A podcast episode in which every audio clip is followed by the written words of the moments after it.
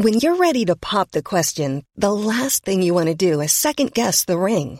At Bluenile.com, you can design a one-of-a-kind ring with the ease and convenience of shopping online. Choose your diamond and setting. When you find the one, you'll get it delivered right to your door. Go to Bluenile.com and use promo code LISTEN to get $50 off your purchase of $500 or more. That's code LISTEN at Bluenile.com for $50 off your purchase.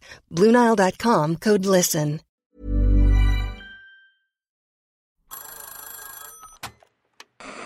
Hola. Hola. Hola. Hola, hola. ¿Estás ahí? ¿Quieres saber lo que está pasando en tu país y en el mundo en pocos minutos? Te lo cuento. Hoy es martes 12 de septiembre de 2023 y estas son las principales noticias del día. Te lo cuento. Ayer Chile conmemoró el aniversario número 50 del golpe de Estado que derrocó al presidente Salvador Allende y dio inicio a la dictadura de Augusto Pinochet. Pero antes de que iniciara este sombrío aniversario, unas 5.000 personas vestidas de negro y con velas en las manos se reunieron la noche del domingo en el Palacio de la Moneda. Allí conmemoraron a sus compatriotas y familiares que fueron asesinados, detenidos o desaparecidos durante la dictadura. Sus voces se unieron en el canto de una consigna.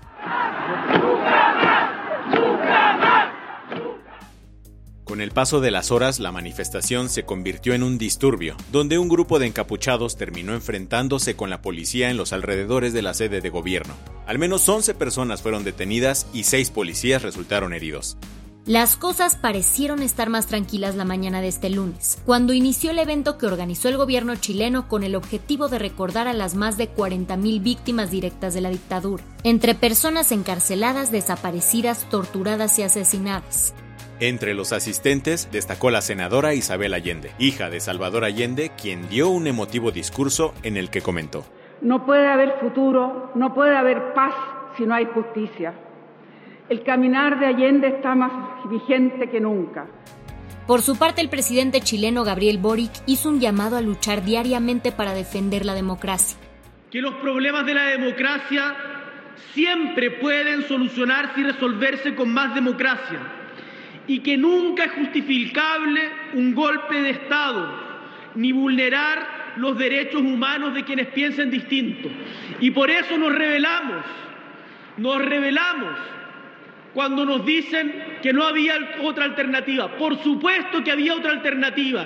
Y el día de mañana, cuando vivamos otra crisis, siempre va a haber otra alternativa que implique más democracia y no menos. La voz de Estela Carlotto, la líder de las abuelas de Plaza de Mayo en Argentina, también se hizo escuchar. No hay que olvidar nunca a los que de una manera u otra brindaron su vida.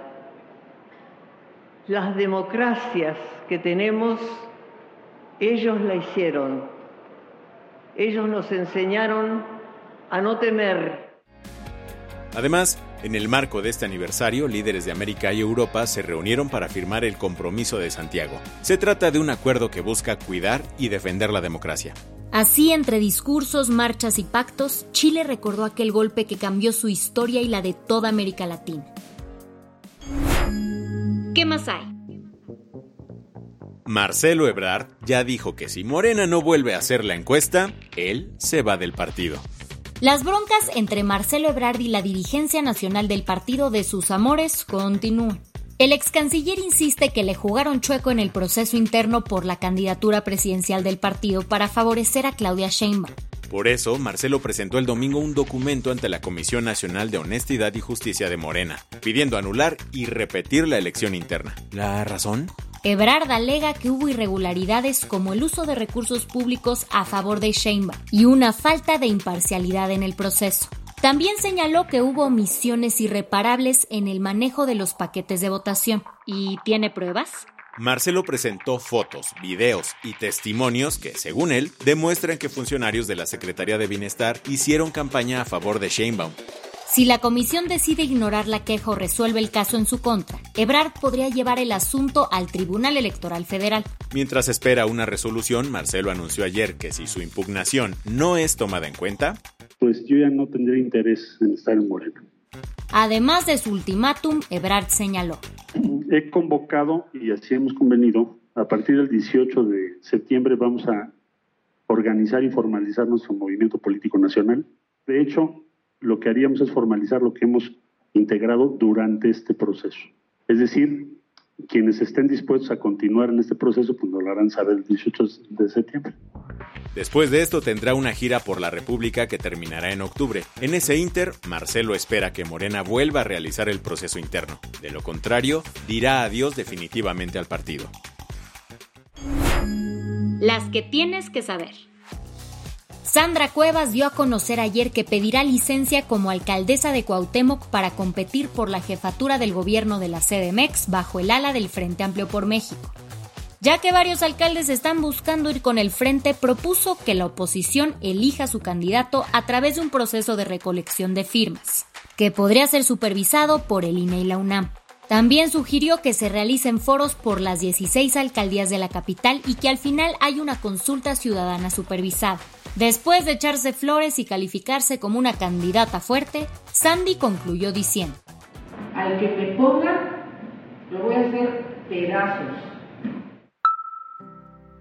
El terremoto de magnitud 6.8 que azotó Marruecos el viernes pasado sigue dejando estragos. Según las cifras del lunes del Ministerio del Interior, al menos 2.862 personas han perdido la vida y más de 2.500 están heridas.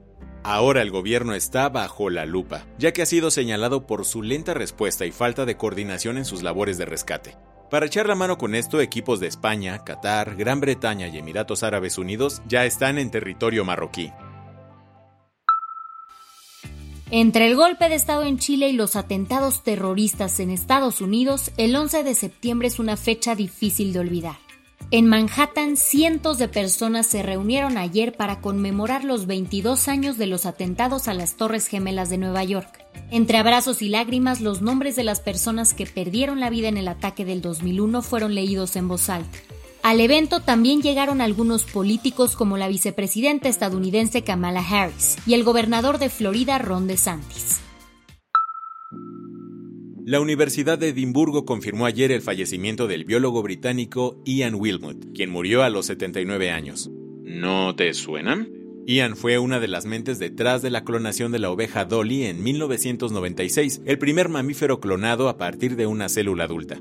A pesar de la polémica y el debate ético que este hecho generó, Dolly dejó un legado en la investigación de enfermedades degenerativas, como el Parkinson, que, irónicamente, fue lo que acabó con la vida de Wilmot. La del vaso medio lleno. En cada rincón de México hay historias de lucha, resistencia y valentía. Por esto, un grupo de comunidades indígenas y medios independientes están haciendo periodismo de lo posible. Se trata de un especial en formato podcast que pone el foco en aquellas personas que luchan desde sus trincheras para defender sus territorios. El episodio más reciente se estrenó ayer y nos lleva a las montañas de Oaxaca. La historia narra cómo desde 2014 los pueblos chontales se organizaron para proteger sus tierras de una empresa minera que amenazaba con destruir los bosques locales.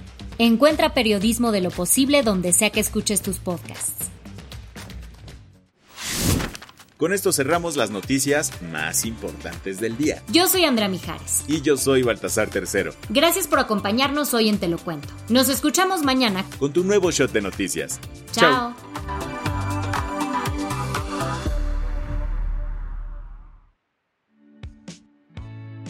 El guion de este episodio estuvo a cargo de Aisha Yanavi y Lucía Corona. Paula Gándara es la editora del guion y la dirección editorial es de Sebastián Ermenger. Gelúe Santillán es la directora creativa y el diseño de sonido está a cargo de Alfredo Cruz. ¿Quieres estar al día? Nos encuentras como arroba te lo cuento en Instagram, TikTok, Snapchat y Twitter. Hey folks, I'm Mark Marin from the WTF podcast and this episode is brought to you by Kleenex Ultra Soft Tissues your ally to help tackle your allergy symptoms this season. I love the change of seasons, but nobody loves pollen and all those other things floating in the air that make you sneeze during this nice weather. Kleenex Ultra Soft Tissues are hypoallergenic and allergist approved. So fight back against watery eyes and runny noses without worrying about irritating your skin. For this allergy season, grab Kleenex and face allergies head on.